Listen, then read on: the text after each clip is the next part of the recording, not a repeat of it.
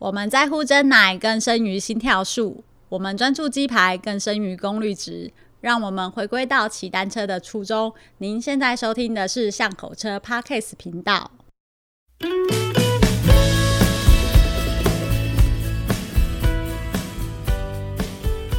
大家好，欢迎来到咱巷仔口的脚踏车。这节目的开始，今日咱有一个大来宾，伊叫做 Min。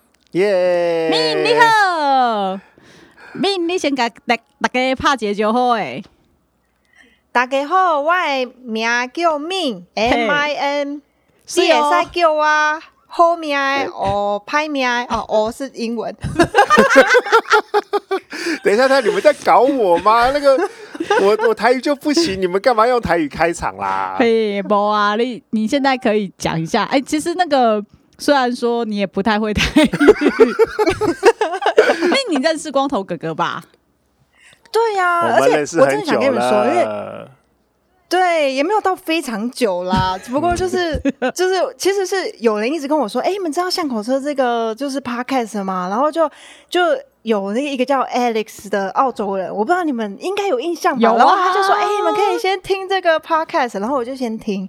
然后呢，接下来又有一个叫大橘的人，然后又跟我说：“哎、欸，你知道就上口车这个 podcast 吧？”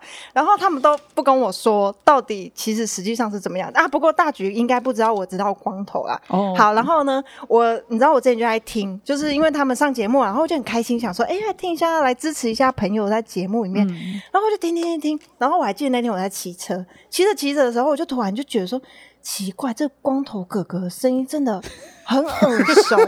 然后，然后你知道，但是因为你知道，跟我跟我之前认识的那个 那个人，我真的联想不出来，因为他叫光头哥哥。对啊，对啊，就就就很你知道，就给白反差很大。就是你们知道啊，就是你在听光头哥哥的时候，你的脑袋里面就想，就是应该是一个。眼睛大大的啊，瘦瘦的啊，然后斯文斯文的，啊，才会叫哥哥嘛。然后就突然之间，他好像不知道讲了一句什么话，然后我突然就那一刹那间，我就还把脚趾整个停下来哦，然后就在想，光头，光头，哎，之前我认识的那一位好像有个别名叫光头，然后我才联想起来，而且那时候我还不是百分之百确定，我还传赖给他，我说。你不会就是巷口车那个光头哥哥吧？就你知道最厉害是什么？你知道吗？嘿，这个人他竟然完全没有回我赖到现在。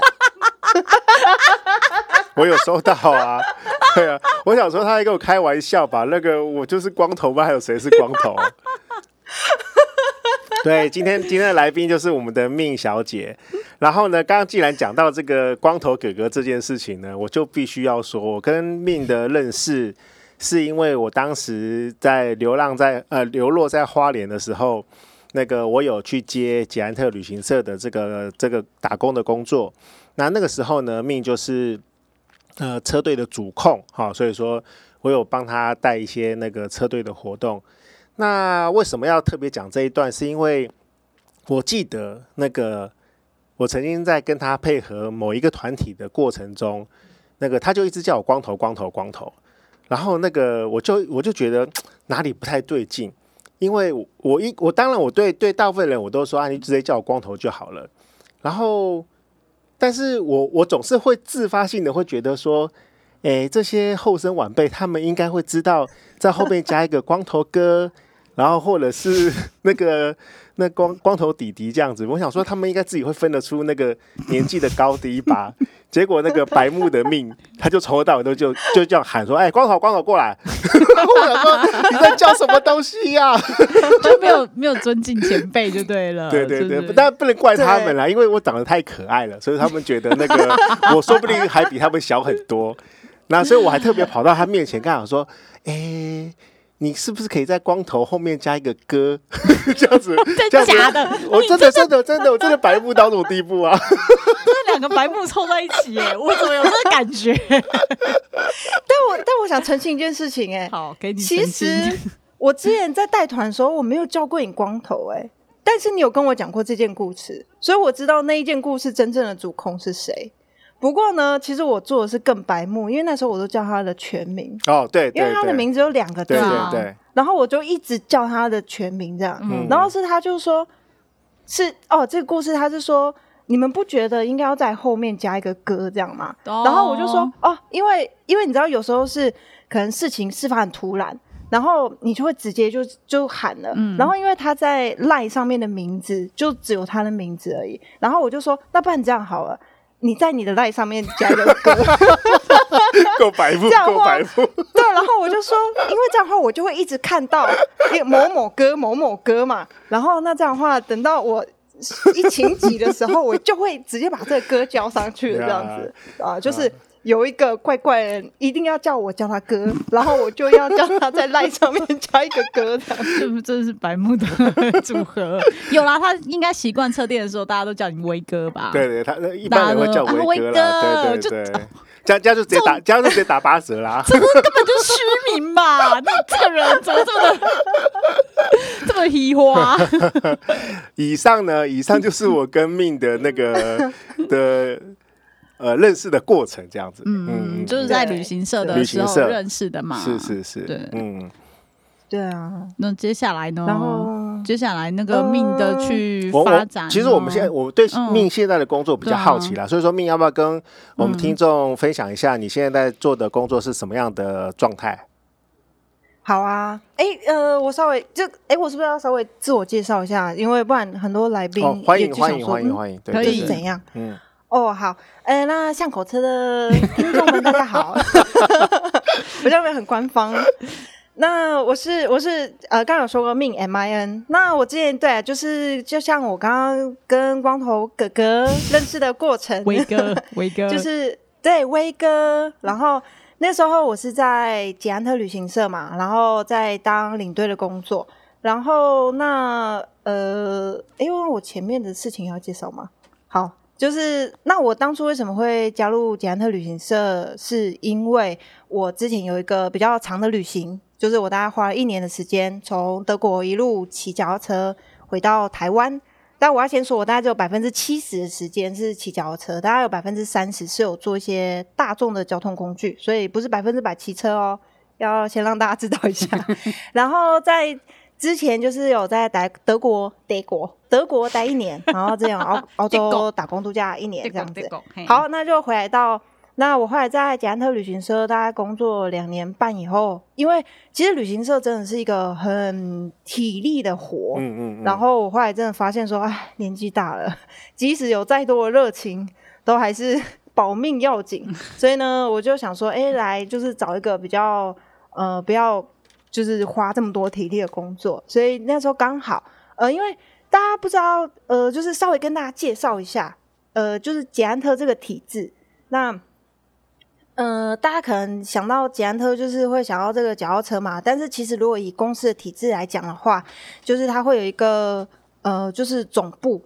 那其实就是，呃，等下我是要怎么讲？好，就是它有一个总部，然后总部它叫做巨大。那巨大下面，它会有在一个子公司。那子公司就是，譬如说会有台湾捷安特啊，然后德国捷安特、日本捷安特、韩国捷安特，这是它子公司。那所以我之前待的旅行社是在台湾捷安特下面的子公司，所以呢，就是就我都会开玩笑说这是孙公司的概念。所以就是我之前是在。孙公司这边工作，那我还记得有一次我带客人环岛到那个大甲的总部去跟大家介绍的时候，然后我就介绍说，哎，这就是那个什么我们的主就是主副公司这样子，然后我就开玩笑说啊，那这样的话，所以那个彪哥就是那个创办人，巨大创办人刘金彪，然后我就说他彪哥大概就是我那个阿公的概念这样，然后突然有个客人就很你知道吗，就很。睁大眼睛看着我说：“所以你是彪哥的孙女哦。”然后我就讲：“呃，在职场上我可以这么说。”原来你就是彪哥的孙女哟！哦，失敬失敬，我曾经是。现在是你知道，如果如果你是彪哥的孙女，你的等级是那个那个那个等级，就像是你是郭台铭的孙子是一样的意思，差不多嘞。对啊，可惜可惜，我只是在职场上的公司上面有这个辈分而已。有趣有趣，嗯。对，然后然后后来因为就是刚好就是因为台湾捷安特的总部是在河南路那边。然后我那个时候就是刚好大家知道，呃，这个总公司就是巨大总公司，他在去年的时候从大甲搬到中科，然后他那边就是有一个职缺，所以我就试着去申请，结果就很幸运，超幸运的就申请过，所以我现在就是转调到呃巨大总公司的电动车事业部这样子。嗯嗯嗯。那在里面，你负责的工作是什么样的类型啊？我现在就是比较负责数据分析的工作，所以就是因为我是在电动车事业部嘛，嗯、所以就会变成说，哎、欸，要可能分析有关，呃，就是整个全球销售数字以及库存啊，然后或者是现在海上，呃，海上的库存啊，或者是说。呃，就是种种这样子的部分，嗯、然后那我这样的话，我也可以去跟工厂做一些协调，就是譬如说，哎，现在可能哪些货是比较缺货的状况，然后那也许在排程上面就可能就是去协调能否能够呃增加，就是快一点。嗯、但是说真的、啊，现在真的是因为疫情的关系。全球都在缺料，缺到其实已经就是嗯，嗯，没有没有什么，就是不太有办法去做这件事情了啦。哎、欸，来，那个 Min 啊，问你，那个你现在因为这个工作可以看到一个台湾的自由品牌的公司，它在全球的布局或是销售的状况，这种感觉是什么感觉啊？其实我最近。真的有蛮深蛮深，就是这样子的感触，嗯、而且我内心就是有一种莫名其妙的乱感动一把，就是说啊，我竟然有，真的就是那种感觉，就是嘿，我怎么竟然有机会，就是站在一个呃，就是这样子的位置，然后去做这样子的工作，然后去思考上帝视角这一些事情，对啊，嗯，对，就是我我真的想要跟你解释一下为什么，就是说，譬如说我其实因为我以前也有做过嗯不少工作嘛。然后就是，譬如说，我们都会一直说，哎，我们很需要有国际视野、国际观等等的，或者是国际化。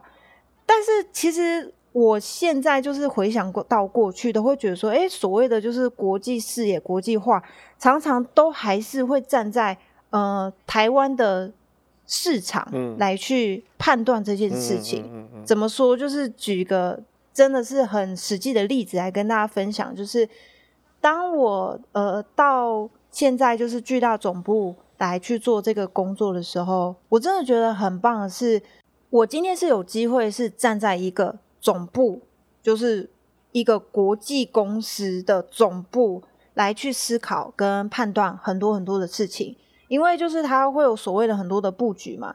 那我觉得，即使你是在一个国国际国际国际公司的，就是比如说台湾分公司好了。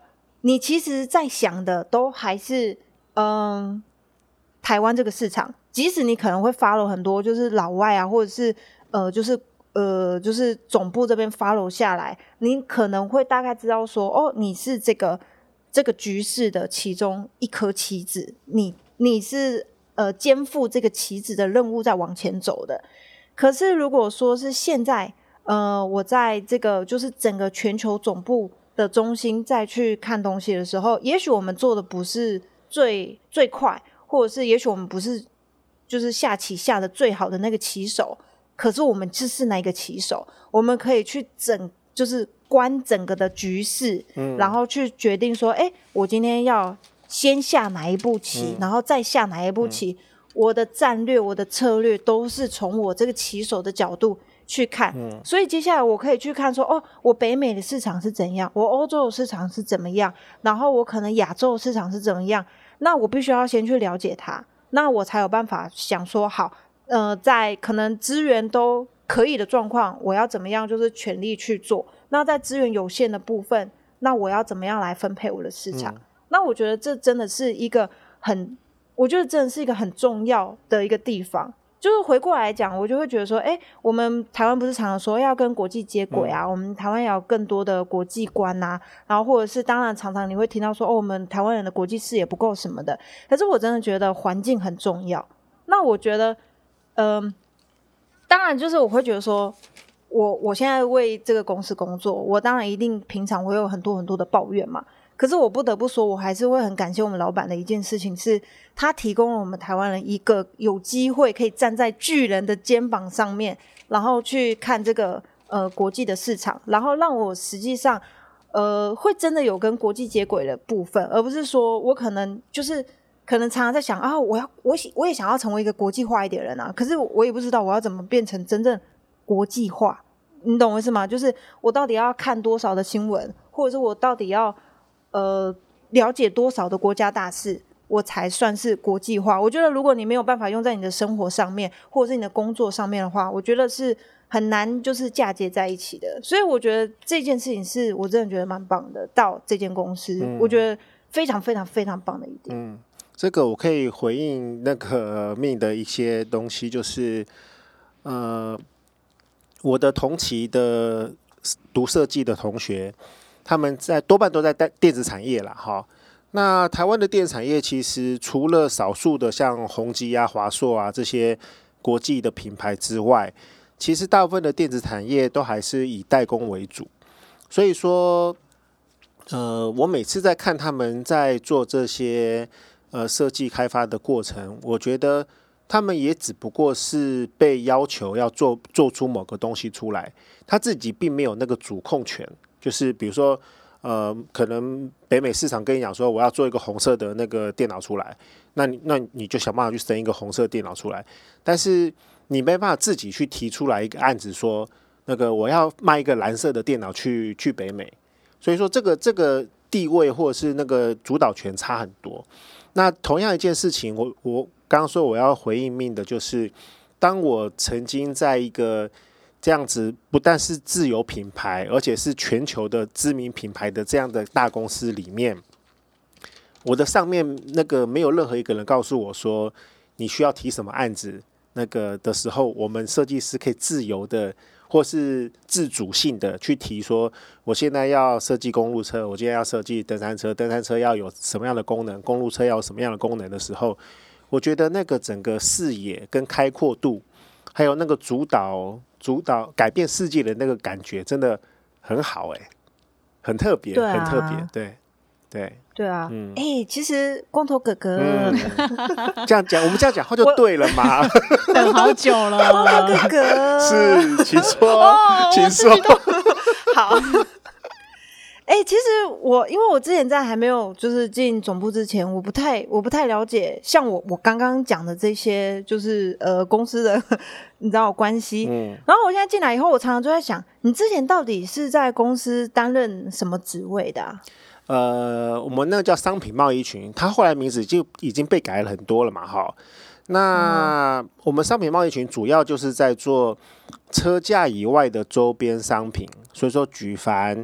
安全帽啊，太阳眼镜啊，然后车衣车裤啊，然后那个车灯啊，那个小工具啊，好，或者是这些配件的商品的开发跟外销跟销售，欸、对，所以说感觉是最有趣的一 part、欸。真的，这个这一块真的，我自己觉得比远比去只是钻研在车架上面，其实它的开阔度，然后对材料的了解掌握，还有跟。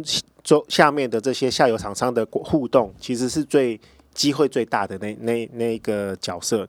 那我自己也觉得那个是运气好了，就是我在傻傻的进去的情况下，就刚好到了那个部门。那所以说，啊、那那个部门其实我我常常会回想那个时候的工作的过程，其实是很愉快的、啊。然后公司给了我们很大的空间去去做发挥。嗯，哎、那可以分享一下，就是你之前。最有趣的案子是什么吗？哦，所以现在你要访问我喽。对啊，他当然叫你光头哥哥喽，给个面子嘛。光头哥哥哥哥哦，好啦，那个那时候觉得最好的一个案子是，千万不要提我的案子，拜托。我认识光头，就是我我做，是因为我是他的案子的供应商，对对对，所以我认识他。那何不如我们就来了解一下这个？这个真的是一个你知道，是那个。就算是大师也会有失败之作啊！对对对对，好，来你讲分享一个你自己觉得。诶，其实我常常最引以为豪的就是我在我在公司呃前后待了三年嘛，设计设计讲这个工作待了三年，然后我自己引以为豪的一个产品就是呃捷安特有一款水壶架，而且那款水壶架是以我的英文名字命名的，叫做 Enigma Water Bottle Cage，到现在还有在卖哦。哇哇哦，那赶快 Google 一下哦呃对啊，你搜寻得到啊，你去搜寻关键是那个 Giant。然后 Enigma，Enigma 就是我的英文名字。嗯嗯。然后 Water Bottle Cage 就是水壶架。嗯。那就会看得到它的那个造型了。哎，Enigma 怎么？E N I G M A。没关系。没关系。哦，OK，OK。那。当然，那个我的同学他们会就会考考试我说啊，那搞了半天才弄个水壶架，诶，我我自己心知肚明，说这个水壶架对我的意义有多么重大。嗯，那个，呃，我想把它稍微再往后退一点，就是。你知道今天如果要做一台乘车或者做一个车架的开发，那个绝对不会是一个人去设计一个车架，对，不是，那个绝对是一个 team，因为它关系到制程啊，关系到材料啊，关系到很多很多力学啊这些东西，所以说那是一个整个团队去做出来的。嗯，那相对来说，你就要你如果在里面要那个提供一些想法或者是建议的话，你就需要跟很多不同的人去做妥协，但是。像这种小的产品的开发，比如说像水壶架啊、手工具啊、嗯、安全帽啊这种东西，其实某种程度上你是可以一个设计师就把它全部搞定，嗯，而且那个东西最后长出来的样子会完完全全跟你当时画的那个 sketch 大概有个八九成会类类似，嗯，所以说对于一个喜欢创作或是想要那个看到自己的想法被实现，而且没有没有太多妥协的。那个结果，我觉得这样子的产品反而对设计师来说是有更大的发挥空间。这也就是为什么那个我们在学设计的时候，你会发现很多业界知名的大师、大师级的 那个呃，就是设计师，他们最后成名之作竟然是一张椅子，竟然是一个餐具，好，或者是一一支笔而已。所以说你会想说，那个大师那个设计过什么跑车，设计过什么手机，为什么最后留下的是一张椅子或者是一个 一个笔一个笔？对，哦、那个是因为，因为只有这个东西是在百分之百他对才能够完全代表他。嗯嗯，这所以说其实对，如果你要享受设计的过程的话，反而是这种小东西你比较容易去真正的去品味它，然后真的去表达自我意识在那里面。嗯、那所以说这个就是。命，我要回应刚刚命说，我我自己觉得最呃最有成就的一个作品就是水壶架，嗯，酷，对啊，而且现在还买得到，是啊是啊是啊，是有是有几个人卖做我的东西可以卖这么十几年，哎，这很难呢。哎，我要回忆一个东西，那个你知道那个为什么那个水壶架是用我的名字来当当品当商品名称的吗？嗯，为什么？因为你要连品名都一起设计吗？对。因为对，因为我东西设计完了嘛，哈，最后设计完了以后，然后然后要那个 要要上要上那个要上包装啦，然后我的主管就问我说：“那你这个水壶要叫什么名字？”然后我说：“那个有什么规则吗？”嗯，然后我主管说：“没有啊，你想要叫什么都可以啊。”我说：“哦，原来想叫什么都可以，那当然是我的英文名字啊！”实在是天哪！所以说，好，我我敢说，这个应该是巨大有史以来第一次呃挂设计师名字的产品出来这样子。哦哦，所以所以你的主管不会那个时候其实不知道你用了你自己的英文名字？他当然知道啊，他当然知道，对啊，哈。但是他他就有漏洞呢？什么漏洞？就是就是对设计师的尊重，好吗？对，那我只能说你当时的向上管理能力不错。我可能要这边先中断一下，我看看有没有什么解决的方法喽。OK，好好，要没电了，对对对，我要先关。命你可以去喝个水之类的。好啊，好好，等等我先关机，拜拜。以上节目由五祥贸易赞助播出。